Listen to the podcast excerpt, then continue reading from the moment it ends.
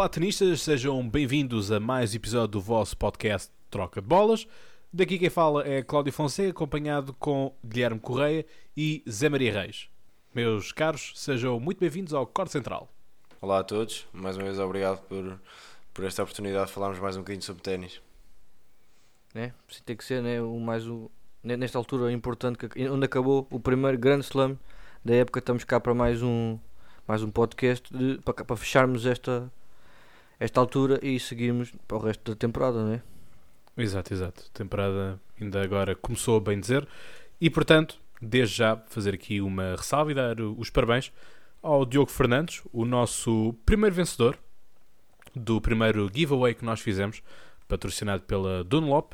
E a Dunlop que fez a gentileza então de enviar dois tubos de bolas, eh, um para o Zé Maria, ganhou a nossa aposta, por isso também o Zé torna-se o primeiro vencedor da época. Ficamos os três igualados a nível de torneios, de troféus, é? portanto eu com o Wimbledon, o Guilherme com o US Open e então o Zé Maria com o Australian Open.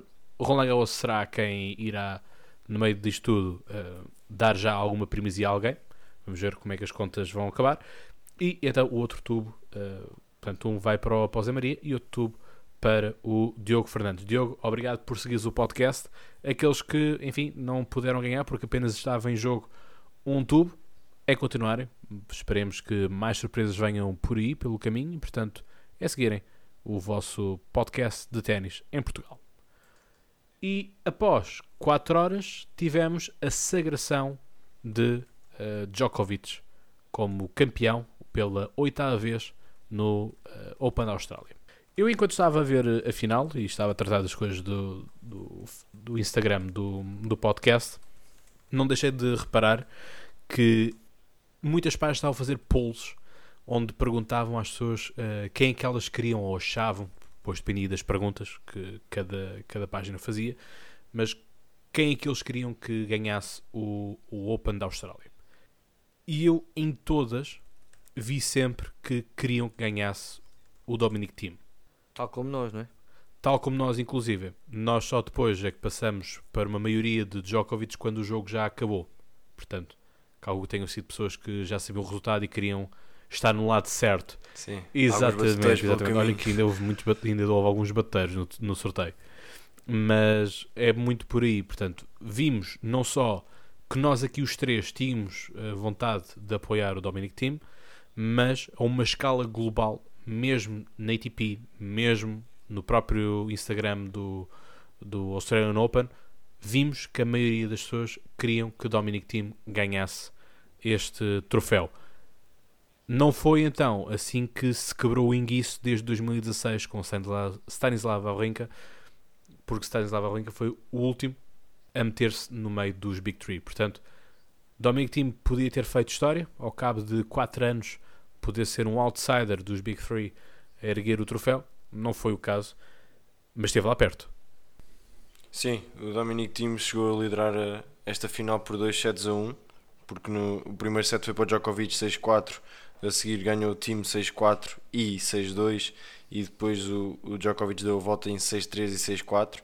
Foi um jogo um pouco de, de momentos, porque notou-se que o Djokovic entrou bem no jogo, entrou mandão, a querer ganhar o primeiro set, mas eh, daquilo que eu vi, daquilo que pude até ver nas redes sociais, aquilo que se diz foi que a partir do, do segundo set o- o- houve um, um, um claro tirar o pé do acelerador do Djokovic para garantir que, que, que teria energia suficiente para mais tarde vir a ganhar os mais, mais dois sets que lhe faltavam. E isso foi notório sobretudo no terceiro set onde Dominic Thiem ganhou por 6-2 Sim, não há muito a dizer. Dominic Thiem claramente entra tenso, já nos dois jogos anteriores, frente a Rafael Nadal e frente a Alexander Zverev, ele claramente não entra bem no jogo, não consegue ficar logo por cima desde o início, mas depois, quando aproveitou também um pouco o, o desacelerar, como tu disseste bem, do, do Djokovic e conseguiu uh, meter-se em cima do jogo. Com aquela polémica ou não de, de- de Djokovic com o árbitro, que, que fez aquele gesto infeliz, muito infeliz para a nossa modalidade, é coisas destas que a gente não quer que aconteça na nossa modalidade, onde ele foi mexer nos pés de- do, do árbitro e dizer claramente que parabéns, que tornaste famoso por isto, que é muito triste. E porque marcou duas, dois warnings por, por tempo Tá. antes de serviço e claramente foram passados porque está claro, está visto para toda a gente, por isso não, não, não faz sentido qualquer. Uh, claramente Dominic Thiem aproveitou isso e, e- e conseguiu ir para cima do jogo. No, no terceiro set então é claramente dominado, ele chegou a ganhar 4-0, acabou 6-2. Mas eu para cá estava a falar com o Cláudio e disse logo isto. A, a partir do 4-0 e vi que Djokovic começou a soltar, eu disse logo isto. Ele está-se a preparar para o quarto set. Verdade, Correto? verdade. Sim, sim, sim. sim. Ele claramente pegou nesses dois jogos. o set estava perdido. O jogo estava perdido, o, o set estava perdido para ele. Não Ele claramente gastar energia. Pegou claramente nos jogos de serviço para se soltar, para voltar a ganhar confiança. Perdeu o 7-6-2, mas voltou logo à carga no quarto set, depois 6-3, 6-4. E, e- esse momento foi, foi chave. Foi ele diz que, ok, isto está assim, vou começar a soltar, vou começar a ganhar confiança novamente, a bater mais solto. E claramente foi o que fez a diferença. O Dominic Thiem depois acabou por isto é- realmente é como a gente diz, di- diz muitas vezes, nós e muita gente relacionada com o ténis, não é, o, o- difícil não é chegar à vantagem contra os Big Three, é mantê-la e finalizar os jogos, que é o que faltou. É verdade, o Dominic Thiem, na minha opinião, fez, tornou o jogo muito mais competitivo do que eu pensaria que pudesse ser. Não tinha, tinha poucas dúvidas que Djokovic ganhasse e, claro, e, e acabou por ganhar, mas foi um jogo muito mais competitivo do que eu esperei. Novak Djokovic, o que é que podemos dizer mais? Oito vezes campeão em Austrália, quase que já se torna no Rafael Nadal, mas em Austrália. Já é quase Sim. a casa dele, onde ele domina claramente. E com isto, Dominic Thiem, três finais, três derrotas. Sim. Todavia, ele está, o Dominic Thiem está na mesma linha de sucesso de Andy Murray e Stanislav Wawrinka. Andy Murray e Stanislav Wawrinka e Ivan Lendl também perderam, antes de ganharem um Grand Slam, perderam três finais de Grand Slam. Portanto, será que Dominic Thiem vai ganhar Roland Garros? Pois, essa é a grande pergunta, né? A linha trajetória é a mesma destes três Sim, mas ma- mais importante é Vale o saber que vale, se ele claro. fica logo do lado de Nadal ou não. Primeiro que tudo. Pois. Sim, isso, isso para mim, é eh, que a se- história e, eh, e esses números estão, estão aí para ser batidos e para ser contestados eh, muitas vezes. Não, não dou grande valor a esse tipo de estatísticas, né? mas, mas pronto, vamos ver. O time lá traz suas razões para acreditar que poderá ganhar Roland Garros. Eu acredito que ele tem todo o potencial e até se viu por este torneio que chega, chega a Roland Garros ou quer dizer, sai pelo menos do Australian Open com um grande nível e eh, acredito que esteja muito confiante naquilo que é o seu jogo, mas ainda falta muito tempo para, o- para o Roland Garros, Tem- temos de ver se, se se consegue manter assim, Sim, tem- a jogar este nível, falta começar a terra batida, vamos ver como é que ele chega a esse, a esse piso que apesar de, de o considerarmos e toda a gente considerar especialista, é sempre diferente, não é? E viu-se que, que ele entrou bem em piso rápido, por isso poderá não ser tão óbvio a mudança para, para terra batida, vamos ver como é que ele como é que ele faz essa transição Sim, também. é, é curioso que ele mudou de treinador mesmo antes do torneio começar. Não sei se, se repararam. Sim, sim, sim. sim. Uh, ele estava com o Tomás Muster e depois, mesmo antes de começar o torneio, uh, mudou para o Nicolás Mazu, o uruguaio. É até um pouco curioso não é? como é que um jogador austríaco acaba com um treinador uruguai, e, mas claramente deu frutos, não só, obviamente, do, do, do Nicolás Mazu, porque não tiveram tempo suficiente para mudar o jogo de, uma- de um ponto tão grande para que ele conseguisse chegar aqui, mas vai ser interessante ver como é que ele faz essa passagem de, de- de um piso onde ele teve os melhores resultados por menos em Austrália, e para ver como é que ele chega a Roland Garros. Foi um excelente torneio dele, eu acho que ele só pode estar aí orgulhoso, Sim. e foi o que ele disse mesmo. Ele próprio também disse, exato. Isso mesmo, e tá- tem que estar satisfeito e pegar nisto como uma força de para a próxima venho, ainda vou tentar fazer melhor e melhor que isto, só mesmo ganhar. Por isso é sem dúvida, foi sem dúvida um, um feito e um- uma conquista que ele teve agora em Austrália e vamos ver se ele dá continuidade. Pode ser que seja o clique. Eu falei muito do clique, se ele conseguisse ganhar e eh, ganhar superioridade aos Big Three, mas pode ser que este seja o clique para ele mais uma vez conseguir manter o nível, chegar à final e agora tentar mesmo ganhá-la, sendo em Roland Garros ou sendo noutro Grand Slam qualquer. Tenho poucas dúvidas que ele tenha qualidade para ganhar um, um Grand Slam. Eu acho que arrisco-me a dizer que ele vai ganhar um Grand Slam se tiver em condições físicas normais e boas condições físicas ao longo da sua carreira e meto as minhas mãos pelo fogo e dizer que ele não vai acabar a carreira sem um Grand Slam. Eu, eu dizer também que, visto o ponto em que chega aqui ao Australian Open e ao, e ao torneio que faz, isto o, no seguimento natural da carreira dos dois jogadores, do Dominic Thiem e do Djokovic, é muito provável que eles encontrando-se no US Open o, o time esteja ainda mais forte e poderá ter aí uma oportunidade, não é? Já não falando, já não falando na, na questão de terra batida em Roland Garros, onde sabemos que Nadal continua muito, muito forte E e, é, é e Djokovic o não joga principal bem. candidato, mas É claramente o pior. Sim, exatamente, sim. Sim, mas, mas dizer que ele terá mais essa oportunidade em relva, eu, eu falei isso no, no, é difícil, é difícil. no episódio de, de antevisão, mas é difícil e até porque eles, os, a Next Gen própria reconhece que, que ainda tem muita coisa a aprender de relva, mas, mas por isso terá o US Open. Eu acho que o US Open é, é a grande oportunidade de Dominic Thiem ganhar um, um grande slam já este ano. Bem, é ver, é ver o, que é que, o que é que vai, porque muita coisa pode acontecer. Eh, os rankings mudaram e, portanto, mudando os rankings também obrigatoriamente mudam, eh, vão mudar as, as formas de sorteio e, portanto, quem é que calha nos quadros de quem e tudo isso é muito importante. Há que valorizar aqui o seguinte: é que Dominic Thiem joga contra dois dos três Big Free. Ele iria sempre jogar, ele, no melhor dos Sim. cenários, iria sempre jogar contra dois, não é? Portanto, os dois com quem ele jogou foi eliminar um, Rafael Nadal e depois perdeu, apesar de ter estado a, comandar e a dar muita luta a, a Djokovic. Djokovic, quanto a mim, perdeu um bocado a, a cabeça, perdeu o raciocínio.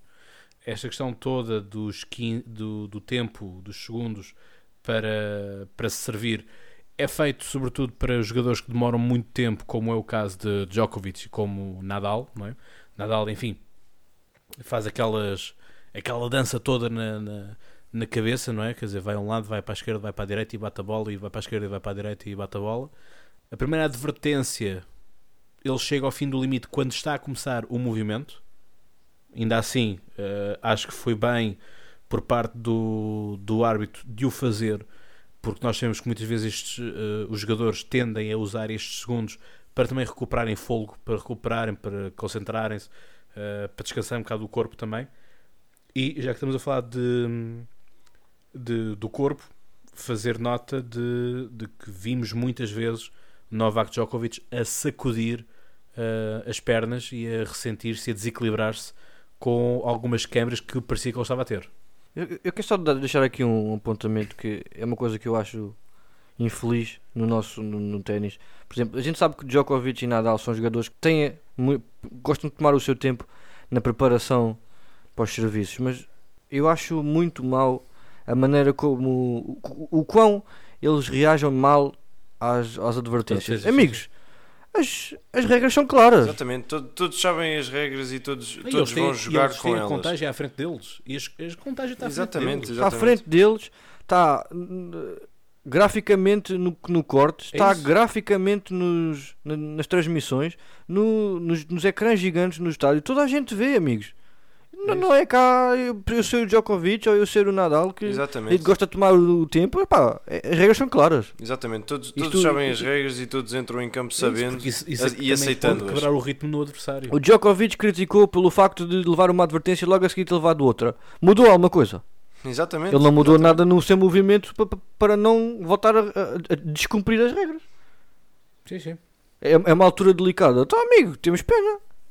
É, e lá está, depois aqui a questão do, do tocar, não é? Quer dizer, o, o ténis, eh, nós jogamos ténis, jogamos com uma raquete, não é? Significa que nós não estamos a tocar eh, em ninguém diretamente, não é? Portanto, também não podemos tocar diretamente no, no árbitro. Lembro-me de, por exemplo, Nadal, contra, no jogo contra o time nos quartos de final, já lá iremos, diz que quando levou a advertência de tempo, faz esta afirmação para o árbitro: Você claramente não gosta de ténis por me fazer uma coisa destas. Porque lhe mandou, marcou um warning no, no primeiro serviço, que depois ele acabou por falhar o primeiro serviço por desconcentração, num ponto importantíssimo. Isto é o que a gente não quer no ténis. Isto é assim, Sim. isto, eu lembro dessa situação e também tem de haver um bom senso do árbitro, não é? Eu não, eu não estou a dizer, as, as regras são claras e, e não, há, não, há, não há espaço a, a possíveis interpretações até, mas, mas eu reconheço que há momentos e momentos e no, no momento onde o jogador é um- era um ponto importante, já não me recordo de- precisamente do resultado em que estava, mas sei que era um, um ponto importante, eu- eu- aí eu admito que haja uma, uma benevolência até no- no- nos árbitros, mas, mas nas outras situações não. Ah, Ou seja, acho que também percebo, também percebo a lógica do. Quer dizer, não se pode desculpar a uns e a situações e não desculpar a outros e noutras situações. Eu compreendo isso, acho que também deve haver algum bom senso no- no- nos árbitros, e, mas eu sinto que o há, ou seja, não, não estou a criticar ninguém, acho que os árbitros têm um, um papel eh, fundamental e muitas, hum, quase sempre eh, eh, de forma correta intervêm na partida, sem, sem exageros. Por isso acho que os árbitros estão bem e acho que a lei os defende e, e acho que se deve mais vezes cumprir os 25 segundos. Isso não é suficiente. Acho que se deve aumentar os segundos, mas obrigar a todos a cumprir efetivamente o tempo. E por isso acho que, só para concluir, que acho que o Djokovic está muito mal nesta situação toda. Pá, mas 25 segundos é muito tempo. Pá. Sim, mas depois também a regra. O, Guilherme, o, Guilherme, o Guilherme sabe que eu também demoro muito tempo a, a colocar a bola e posicionar. Pá, mas eu devo demorar 15 segundos no máximo. A regra também não é, não é clara no, no, no sentido de quando é que o árbitro deve acionar o, o relógio. E é, é, muito, é muitas vezes é por isso que se queixam os jogadores. Às vezes tu tens um ponto mais comprido e tens de ir à toalha para, para secar-te a cara e depois pegas na bola e não é tanto tempo como as pessoas possam pensar. Eu compreendo uh, as razões, às vezes compreendo as razões pelas quais os jogadores uh, refilam um pouco. Acho que não devem, mas às vezes percebo ah, alguma razão neles. Muitas vezes tens um ponto comprido num, momento importante, tu vais à toalha e, e já, já queimaste 10 segundos e pedes umas bolas e já queimaste 20 e, e trocas de bolas já queimaste e no instante percebes? Eu acho que não é pouco tempo e, e, acho que eles devem cumprir, mas às vezes a regra também não é, não é clara e, e os árbitros às vezes não, umas vezes estão mais corretos do que outras. Sim, e portanto, só aqui para, hum, para, para encerrar isto, para passarmos a, a mais leitura da, da, da final e depois também de, de olharmos para, para o percurso para trás, eu queria ainda tocar num, num ponto que foi, pareceu-me, não, não- também agora não, não vou aqui ser muito assertivo nessa parte, mas pareceu-me que o Djokovic deu a entender que o árbitro poderia estar sob pressão porque ele aponta para, para a marca dos ténis do, do árbitro, que são da Adidas. E quem patrocina a Adidas era o Dominic Thiem. Portanto, não sei, pareceu-me a mim que, que houve ali um gesto na primeira advertência dele apontar para, especificamente para a marca da- das três riscas, não é? para a Adidas, ahm, nesse sentido. Bom, fica aqui apenas esta, este meu comentário, que como Sim, eu mas digo, eu- pareceu-me. Isto não é brincadeira nenhuma, que ele vai levar uma bela de uma multa pelo que ele fez, que o contrato, tonto- con- contacto físico dos jogadores perante o árbitro é completamente proibido e é totalmente Exatamente. punível. Sim. Ele não, vai, não se vai safar disto sem uma valente multa e, e cuidado. Bem, e na análise do jogo, o melhor ponto para mim foi no primeiro ponto do segundo jogo do segundo set. Quer especificar? Ou? Pá, foi bolas, foi, houve tudo. Foi o houve um foi bom serviço. Foi o rally de 28 pancadas. Ah, yeah. Pronto. Foi fantástico com smash, com, enfim, foi tudo, tudo aquilo que é possível de executar num jogo de ténis eh, aconteceu nesse ponto. Sim, esse, esse ponto foi o Djokovic que ganhou, né? Sim, Sim. quando, quando o Dominic Thiem tinha tudo para ganhar esse, esse dito ponto. Sim, mas foi. É, é um aspecto por acaso importante. Nós claramente, num jogo destes, entre estes dois jogadores, claramente pensamos que os pontos compridos iam beneficiar, como é normalidade, de Novak Djokovic. Mas uma, um aspecto muito importante foi que o Dominic Thiem conseguia ser ele a prolongar os pontos e de, de repente faz uma das, das- aquelas acelerações características, sendo na esquerda ou na direita em open Sim. stance, características do jogo dele, ele conseguiu ganhar muitos pontos compridos. Sim. E claramente foi esse um dos aspectos em que ele, que ele teve bem no jogo e conseguiu superiorizar ao Djokovic em algumas situações, mas claramente no final acabou por não ser possível mais do que o que ele conseguiu alcançar. Isso que tu dizes é, é muito pela, pela o poderio atacante e, e ofensivo do, do Dominic Thiem. né? Sim, é uma sim, situação que já vimos anteriormente, ele a comandar os pontos e a, a distribuir bolas e a, e a querer construir bem os pontos. E, enquanto que o Djokovic é um, é um, jogador que não é tão agressivo. Sim, gosta, não, gosta de prolongar enfim, os pontos. Eu percebo porque é que diz isso e, e até pelo favoritismo do Djokovic percebe-se essa ideia de que os pontos mais compridos poderão ser ganhos pelo melhor jogador, entre muitas aspas, mas, mas realmente também tem a ver com, com, a, com a capacidade dos dois jogadores de acelerarem bolas e, e a capacidade do, do austríaco de construir os pontos e tentar, tentar ganhar mais pontos compridos. Sim, aliás, todos já, já aqui tínhamos dito não é, que, o, que o Djokovic é uh, o melhor a receber um, os, os serviços. Todavia, as pancadas acima dos 180, 190 km hora uh, fizeram com que esse, essa verdade absoluta uh, caísse por terra. Não é? Vimos muitas vezes uh, a bola a bater na raquete do Djokovic e a passar por trás do Djokovic ou a forçar respostas que iam totalmente fora. O padrão, o padrão de jogo dos dois foi muito bater à esquerda para bater à esquerda para bater na esquerda do adversário. Tivemos muitas bolas cruzadas, maioritariamente decidiram-se na esquerda do adversário uh, e sempre umas combinações de uh, paralela. E portanto, muito, muito jogo, para, mais para a, para a fase final do jogo, uh, tivemos muito jogo de rede também. Muitas bolas ali a serem, a serem cortadas. Lembro-me ainda da, da expressão de Emanuel dizer: Bom, estiveram aqui a trocar fiambre.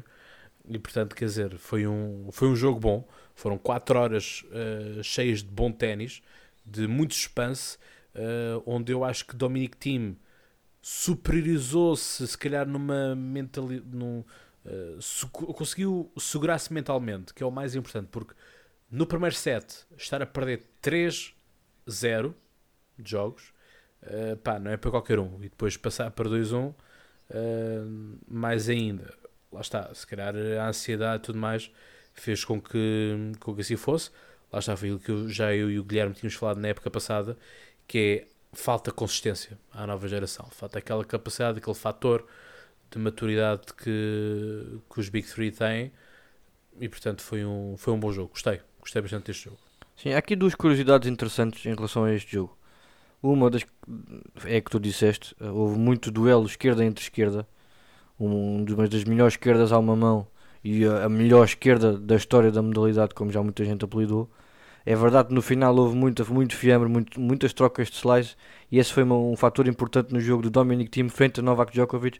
E dizemos Dominic Thiem, mas todos os jogadores que defrontam uh, Djokovic e querem ter bons resultados têm que usar muito o slice, mesmo por causa dessa razão das, das, das variações de jogo. E outra particularidade eh, particularmente interessante. Foi que, são, que isto foi um jogo entre dois servidores, nenhum deles é exímio, são excelentes servidores, claro, mas não é nenhum servidor exímio, que nenhum deles usa muita potência, mas foi claramente um jogo onde houve muita variação de serviços, muitos em slice, muitos mais chapados, muito mais com, muitos com kick. Aliás, Dominic Thiem usou particularmente o serviço em slice, mas nos pontos importantes usava serviço em kick ao corpo do Novak Djokovic, Sim. o que o surpreendeu claramente. E por isso acho que é um aspecto muito interessante num jogo em que dois jogadores que não servem muito bem, mas que acabaram por conseguir usar muito bem o seu serviço em pontos muito importantes. É, e isso tu também falaste de, há pouco do open stance um, Sim, que, que, é muito característico é, do Dominic Thiem. É a imagem de marca do Dominic Thiem. Então aquela esquerda em open stance que é dificílima na linha. É, é, que ele faz muita, ele trabalha em rotação do tronco. Sim. É, e muitas vezes nem acaba o movimento.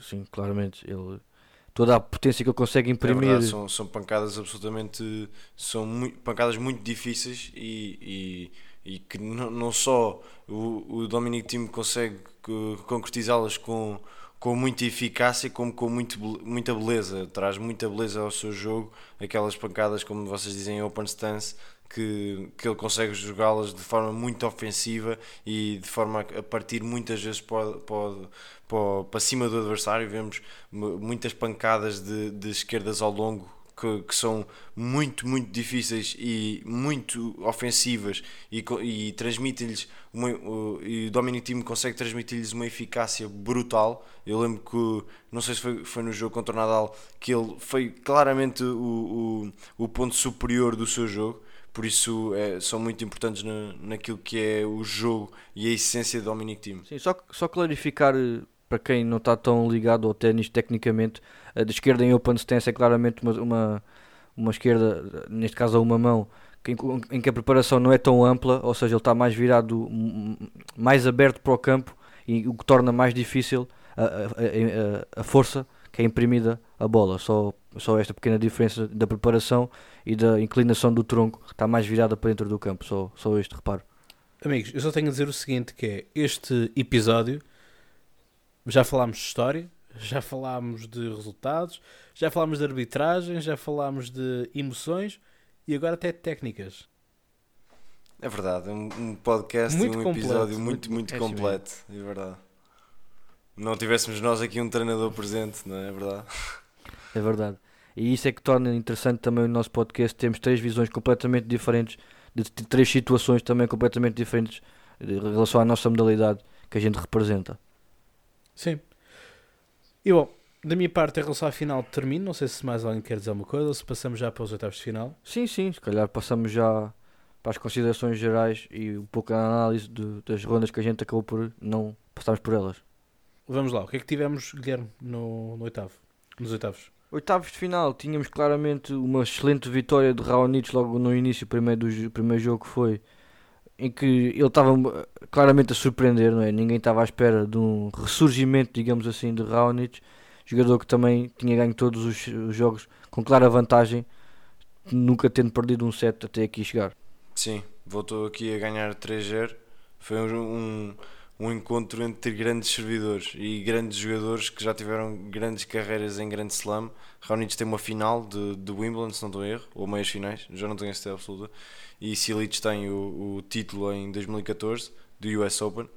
E foi um jogo entre grandes servidores. Raonic vence, a- vence a- partida em três enco- em, vence o encontro em três partidas, onde só existiram três breaks, um em cada set, o que se vê realmente o poderio Sim, de serviço dos dois Logo a jogadores. seguir temos Novak Djokovic a continuar o seu passeio, não é? 6-3, 6-4, 6-4, frente a um, mais um excelente jogador também muito consistente, Diego Schwartzman, mas não conseguiu fazer Sim, moça. o- não, o Diego Schwartzman não consegue criar eh, dificuldades quase nenhumas na a Djokovic. A seguir, talvez a maior surpresa. Ah, a maior surpresa não, atenção. Uma das grandes surpresas, mas não, não tão grandes como a gente vai ver mais à frente. Tenny Sandgren, um jogador que já, já é esperado que faça grandes, grandes exi- exibições em Austrália, a eliminar o Fábio Fonini, um jogador muito mais cotado que ele. Tennis Sandgren eliminou o Fognini em, em 4 sets, 7-6, 7-5, 6-7 e 6-4. Eh, Entrou, foi o último a entrar no torneio no, eh, como classificação direta, o número 100 do, do mundo, e elimina aqui o 12 cabeça de série. Por isso faz aqui um, um grande, grande resultado. Volta a, a ta- a marcar presença nos quartos de final, já o tinha feito a época passada, novamente de forma surpreendente. Chega aqui a esta fase onde vai defrontar Federer. Isso mesmo. E Federer, que teve mais, mais trabalho do que a gente poderia esperar, não é? Sim, o Federer eliminou o Fuxovics, o Fuxovics que nós elogiámos muito por, eh, por ter eliminado jogadores como Denis Shapovalov e Yannick Sinner, por exemplo, e hum, por isso o Fuxovics faz aqui um bom torneio, mas perante Federer não, não tem grandes, grandes hipóteses, apesar de ter sido um jogo complicado, Federer ganha Sim. aqui em 4 sets. Sim, claramente Fuxovic acaba por surpreender no primeiro set, mas depois leva uma tareia 6-1, 6-2, 6-2, não há muito mais a falar. Exatamente. E a seguir, um dos jogos mais surpreendentes para mim e dos melhores jogos de não pela competitividade, mas sim pelo domínio de uma das partes e Dominic Team cilindra completamente ganha Monfils. Pá, isto foi um jogo que o time joga de forma absolutamente sublime. Como, eu, para mim, eu acho que foi o melhor jogo dele em termos de ténis jogado. Também foi, eh, assim, nestas fases finais, foi o adversário que mais lhe permitiu isso, não é? A partir do momento em que tens Nadal e, e, e Djokovic já não tens tanta possibilidade de mostrar todo o teu ténis, mas ele aqui elimina Monfils de forma brilhante, num, num primeiro set absolutamente incrível, que ele domina toda e qualquer possibilidade de, de Monfils cheirar sequer a partida. Realmente foi, foi um encontro magnífico de Dominic Thiem. Sim, e aqui é mais um favorito do público por uh, a sua exuberância de jogo. O Monfils acaba por ser eliminado num, num torneio em que ele diz que se sentia preparado para ganhar um grande slam. Claramente vimos que isso não, não resulta. Lembramos do Tsitsipas, por exemplo, ano passado em Wimbledon e é eliminado na primeira ronda depois de dizer isso. Não é claro? Exatamente, exatamente. Pá, ouvi dizer que sim, não é? Muito bem. A seguir temos, se calhar, a maior surpresa. Ah, não, que ainda há outra. Isto, isto é um jogo com muitas surpresas. Isto foi, isto foi um dia, uh, agora a partir deste Dominic Team Monfils, estamos a falar do, do segundo dia de, de oitavos final e foi um dia extraordinário de um ténis inacreditável. Nós vamos falar dos outros jogos. Força, Guilherme. Vavrinka acaba por ganhar em 5 sets a Daniel Medvedev e lá ia a nossa aposta em comum. Exatamente, os três apostámos em Medvedev e os três sucumbimos perante o trintão Vavrinka. O suíço já não, já não deveria andar nestas andanças, estou aqui a brincar, mas, mas realmente faz aqui um, um bom torneio a eliminar Daniel Medvedev. Para mim era, para mim era o segundo candidato a, a, a ganhar o, o, o Australian Open, só a seguir a, a Djokovic, Medvedev. Por isso aqui Vavrinka faz um, uma excelente partida a eliminar este o russo num jogo que durou 3 horas e meia. Sim, num jogo em que um pouco parecido com a final, uh, Vavrinka ganha o primeiro set, perde os dois a seguir e depois fecha em 5 sets, ganhando dois sets seguidos, o quarto e o quinto. Exatamente. Um jogo claramente muito bem jogado e aqui uma das surpresas a destacar do Australian Open. E então num dia marcado por excelentes jogos, que temos aqui o cabeça de cartaz, não é? O jogo que toda a gente esperava, Rafael Nadal contra Nick Kyrgios e um jogo muito interessante. Sim, o jogo, apesar de ter sido só em 4 sets, foi, foi mais equilibrado do que o, do que o, o resultado pode, pode mostrar, porque exceto no primeiro set que, que Nadal ganhou 6-3, qualquer um dos outros sets podia ter sido podia ter caído para o lado do, do australiano.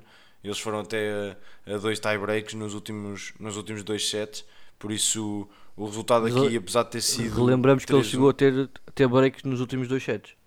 Exatamente, exatamente. Um jogo em que Rafael Nadal, no final do jogo, já depois de ter vencido, claro, disse que este é o Nick Kyrgios que o RTP precisa. E eu acho isso muito curioso. Pode ser que seja este uma inspiração para Kyrgios, que tem muito talento, isso é claro, que meta a cabeça no lugar e lute por grandes títulos, que é o, que, a, o potencial que ele tem e simplesmente não quer lá chegar. O que é era surf, pá. É verdade. De Nick Kyrgios aqui teve uma, teve uma atitude muito melhor e muito mais louvável do que aquela que costuma ter em, em outras exibições. Não estou a falar só aqui no, no contra Nadal, mas no, no torneio em geral.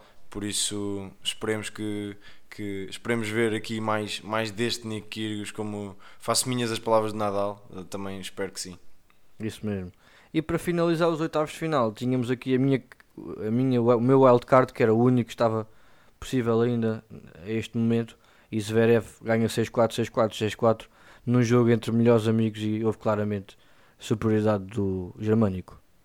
Sim, Zverev fez aqui um bom torneio e esta, esta vitória foi, foi muito significativa disso mesmo.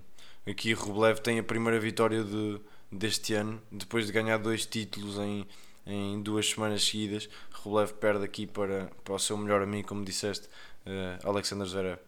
Então, e posto isto, é? já falámos aqui de que perdemos o Medvedev, etc, etc, e afinal, de que posições é que nós estamos? Que dados é que tens aí para nos lançar, Zé? Bem, sei que tem o último e que estás em primeiro.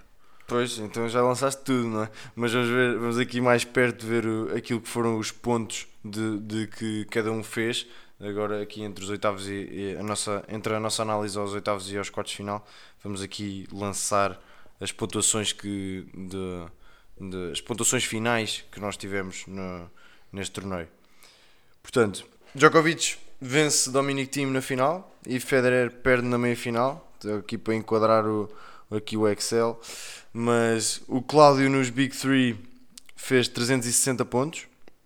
No top, de, no top 10 com o Kachanov fez 180 pontos. E no wildcard, que foi. Já não me recordo quem foi. Ah, não, aliás, no Kachanov. top 10 é que foi uh, Daniel É isso. Medvedev e no wildcard foi Kachanov. No, uh, no, no wildcard fez 90 pontos, acabando com um total de 630 pontos. O Guilherme, Yeah! exatamente, acabando em último com 630 pontos. Oh yeah! O Guilherme, nos Big 3, escolheu o, Dan- o Roger Federer, fez 750 pontos por ter chegado à meia final. No top 10, escolheu também Medvedev, que também fez exatamente os mesmos 180 pontos. No wildcard, escolheu Andrei Rublev e fez novamente 180 pontos, que, que Caixa, hum, Rublev e Medvedev, como fizemos a, a referência há pouco, caíram na mesma ronda. Depois, e acaba assim com 1110 pontos em segundo lugar. Muito Em bem. primeiro lugar, o vencedor daqui do Australian Open, tem- temos eu, sou eu, que ganhei o Australian Open, já tínhamos feito referência antes. Foi nos Big Three, eu escolhi o Novak Djokovic e fiz 2 mil pontos pela vitória dele no, no, no Australian Open.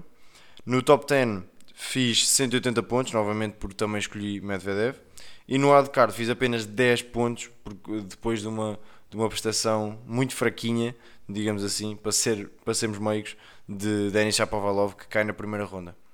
Sim, isto claramente foi a superioridade. Quem, quem acertasse o vencedor 2 mil pontos faz logo a diferença. Exatamente. E claramente mil ganhaste por, pelo Novak mil- Djokovic. E que, mesmo tendo mais prestações nos outros, acabaste por conseguir. Exatamente, exatamente. É muito significativa a, a vitória do, de um dos Big Three, no, no caso foi Jo- Novak Djokovic. Isso mesmo. E então levaste aquele belo pack de bolas do Australian Open e assim Exatamente. estamos empatados com todos a um e em Roland Garros veremos quem é que é o primeiro a destacar-se na dianteira. Bom, Ele pelo menos, eu fui lá ao CTT. Lá, agora que me estou a lembrar, Gui, o Zé nunca me chegou a dar a morada dele. Ah, Olha, Pá, tu não me digas como é que fizeste isso. olha, não sei, eu escrevi lá Zé Torres Vedra. Exato. Portanto, Pá, essa sensação é mais complicado. Vamos ver. vamos lá fazer coisas sérias. Quartos de final, pá. Bora, quartos de final. Daqui dos quartos de final, dos, dos quatro jogos, dizer que apenas um foi resolvido em 3 sets, Novak Djokovic e Raonic. O jogo que me deu forças entre Novak Djokovic e Raonic. Tivemos aqui, eh, começando agora, há bocadinho fizemos em, por dias, agora vou começar por, eh, por fazer em, por ordem do quadro. Dominic Thiem eliminou Nadal, Começas logo pelo jogo mais interessante, pá. Aqui, pois, é o que estava em cima no quadro. Dominic Thiem deixa, deixa aqui, na minha opinião, foi aqui que ele se tornou um, um grande candidato uh, a vencer este torneio. Não só porque vence uh, Nadal, não é?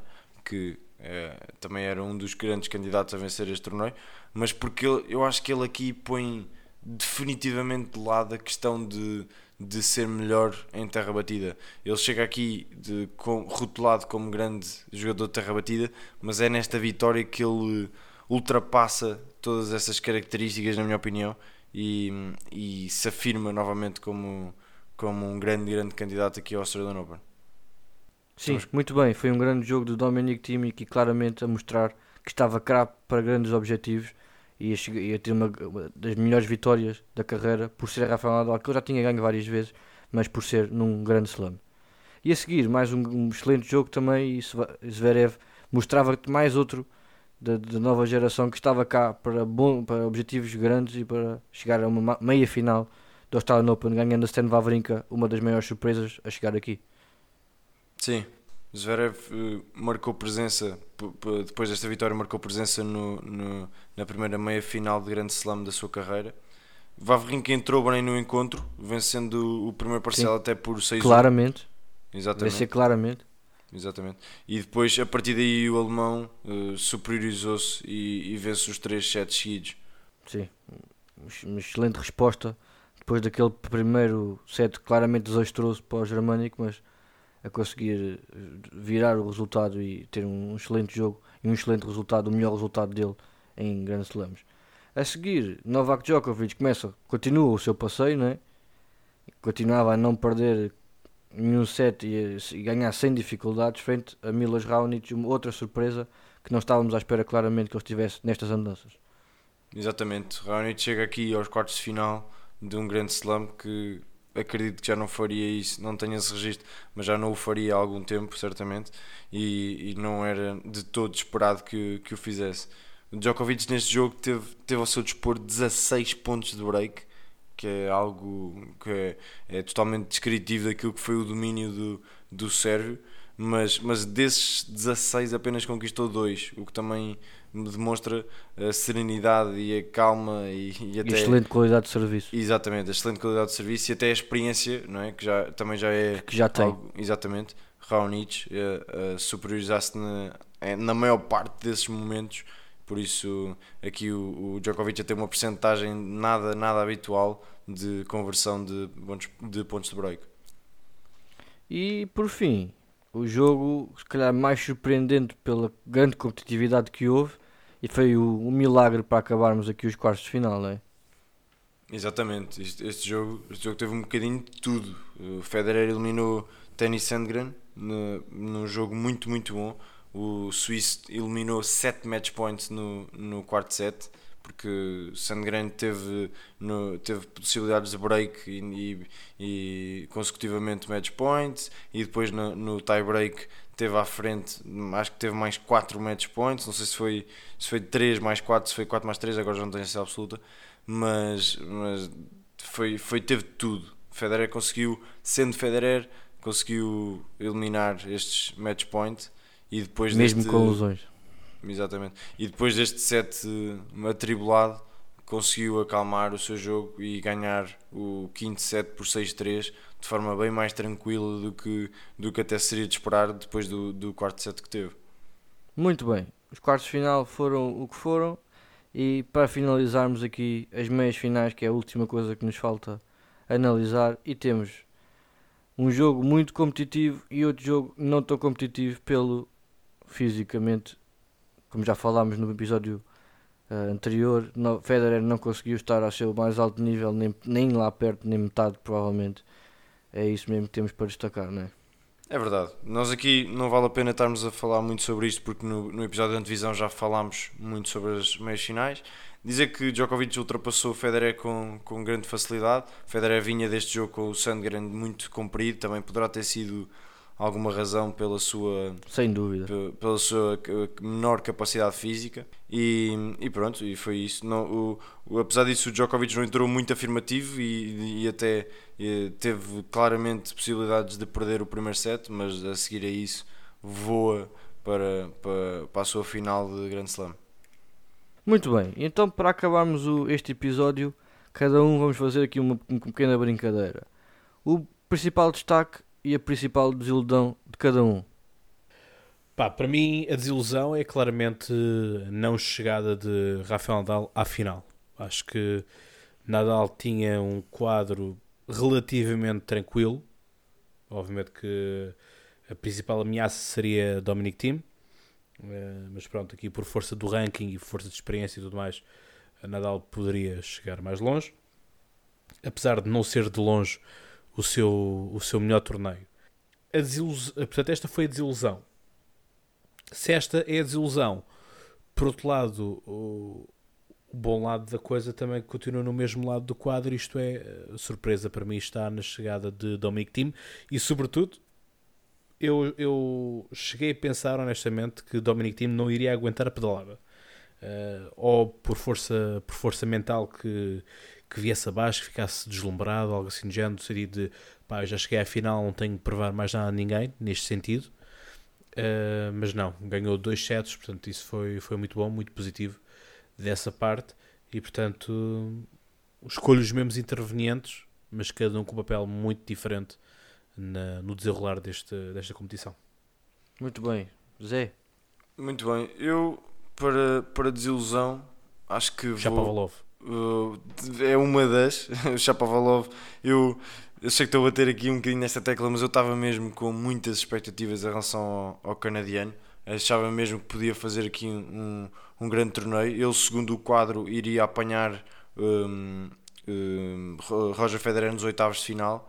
Um, por isso eu acreditei sempre que, que chegaria pelo menos aqui aos oitavos de final e depois provavelmente seria eliminado por Federer, mas por isso é, é, é o meu grande destaque negativo é esse. Depois, como ponto positivo, eu acho que todos, entre aspas, temos de destacar Dominic Team, mas eu destaco não pelo resultado que ele fez, mas sim pela pela, o nível exibicional que ele teve, que foi absolutamente incrível. Ele jogou um, um nível de ténis absolutamente apaixonante e cativante e em, em tudo uh, digno de um, um, ídolo de todos, uh, de todos os, os, os, os amantes de ténis. Por isso eu destaco claramente Dominic Team a um nível muito, muito bom e uh, aqui um grande, um grande prefácio para, para se calhar para uma época muito, muito conseguida por, pelo austríaco. Muito e tu, bem. Guilherme, eu, quais é que são os teus eu destaques? então vou dar uma perspectiva um pouco diferente. Como principal destaque, temos que concordar com o Dominic Thiem, mas eu ainda digo outra coisa. Eu tenho como destaque o ressurgimento de alguns jogadores já não novos nessas andanças, mas que não esperaríamos com a idade e com os problemas físicos que têm habituado, que conseguiram chegar a bons, a bons, a bons resultados, especialmente nos quartos de final. Milos Raonic e Stanislas Wawrinka. Wawrinka, sim, é um jogador que já ganhou em três grandes slams e um deles em Austrália. E Milos Raonic, que era um jogador que tinha um futuro brilhante pela frente, teve sempre uma carreira fustigada por lesões. Pode ser que seja um, mais um, um bom passo para ele chegar, continuar no seu bom, bom rendimento, porque relembramos que Milos Raonic já teve em número 4 do mundo. Tem aqui uma, uma, uma, grande subida neste momento, pode ser que ele mantenha e consiga estar em destaque para o futuro. E como aspecto negativo, vou, vou um pouco concordar com o, com o Zé Maria, Chapovalov e não só Chapovalov, alguns jogadores que pareciam aqui como cabeças de série sendo da nova geração, por exemplo, lembro-me facilmente de Félix Algar acima que jogadores que prometiam muito, muito, muito, mas acabaram por nem conseguir fazer nem exibições ao seu nível, nem resultados de acordo com os seus objetivos, claramente. Vemos que os jogadores mais velhos a surpreender e chegar a bons resultados e os mais novos, mesmo da nova geração mais recente, a não conseguir se afirmar. E este tem sido o problema. Claramente não gostava de estar a dizer isto, mas é, é a verdade. A nova geração tarda em aparecer e, e faz falta ao ténis. Por isso, essa era a maior razão que eu queria que Dominic Thiem ganhasse este torneio para a nova geração subir para cima dos Big Three e competir uh, como deve de ser pelos grandes palcos e pelos grandes torneios. Exatamente. No fundo, os teus destaques é, é Next Gen e é Old Gen. Infelizmente, estamos ainda no sentido negativo do, do, do que era suposto acontecer na evolução do ténis. Exatamente. Muito bem, e assim chegamos ao fim daquele que foi o primeiro grande slam da temporada o Grande Slam dos cangurus, dos koalas, que nós vimos a serem uh, levados também com a grande preocupação dos incêndios. Felizmente a situação solucionou-se, portanto foi muito interessante ver toda a solidariedade, solidariedade uh, tenística em cima da mesa, em cima do corte e ver tudo aquilo que foi feito a bem uh, desta, desta causa e portanto é isto que também é o desporto. O desporto é não só controlar as massas, mas também deve ser educador das massas. Isto é, as pessoas devem se mobilizar por causas nobres e sendo o desporto uma de, das vias, um dos mecanismos, porque não usar para o melhor uh, de tudo. Portanto, para o melhor de tudo, estamos nós aqui os três também para trazer a ti, tenista, a melhor informação, a melhor análise e, sobretudo, passares connosco um bom bocado. Eh, quem sabe começares a escolher quem apoias também já para os próximos torneios. E enfim, nós também vamos começar a ver quem é que são as melhores apostas para os próximos torneios. E portanto ficamos por aqui Guilherme está na altura de tu fechares o corte central eu vou apagar as luzes e vou para casa porque época de exames e tudo mais torna-se um pouco complicado de ter tempo para tudo Sim, muito bem. Aqui Mas diverti-me imenso neste Open da Austrália. Sim, tu e toda a gente, tudo que é amante do ténis, claramente tivemos um, um excelente torneio e uma, uma, excelente maneira de começar a época ao mais alto nível da nossa modalidade que todos gostamos. Temos aqui um, um bom início para muitos e belos jogos que temos pela frente ainda nesta temporada que acabou de começar. É verdade, isto, temos tudo para que seja uma boa temporada e este primeiro grande slam foi, foi significativo e esperemos que, que o nível amostral se mantenha, por isso fazemos força para que seja uma grande época tenística. Zé, foi a tua primeira vez no, connosco aqui no, no Troca de Bolas, primeira vez no, num grande slam, qual é a sensação? Foi muito bom, foi muito bom. Eu gosto muito de, de falar de ténis e, e, gosto, para além de ver, também gosto muito de falar de ténis e às vezes não é fácil encontrar parceiros à altura, digamos assim, para, para ter conversas de ténis e vocês são sem dúvida uns parceiros à altura e que venham muitos grandes slams com, aqui com a companhia, com a vossa companhia e com a companhia do Troca de Bolas e dos nossos ouvintes e espero que se espero que os ouvintes tenham gostado tanto como eu gostei, era, era bom sinal. Isso mesmo para responder esta pergunta, falem connosco nas redes sociais. Mais uma vez, sigam-nos e, e falem connosco a gente claramente responde. É esse o objetivo, é criar esta ligação mais próxima. Então, da nossa parte, vamos fechar aqui então o nosso corte central do troca de bolas. Teremos claramente eh, com vocês daqui em brevemente e para mais um episódio e até lá boas batidas de bola e que temos que estamos cá para o troca de bolas. Tchau.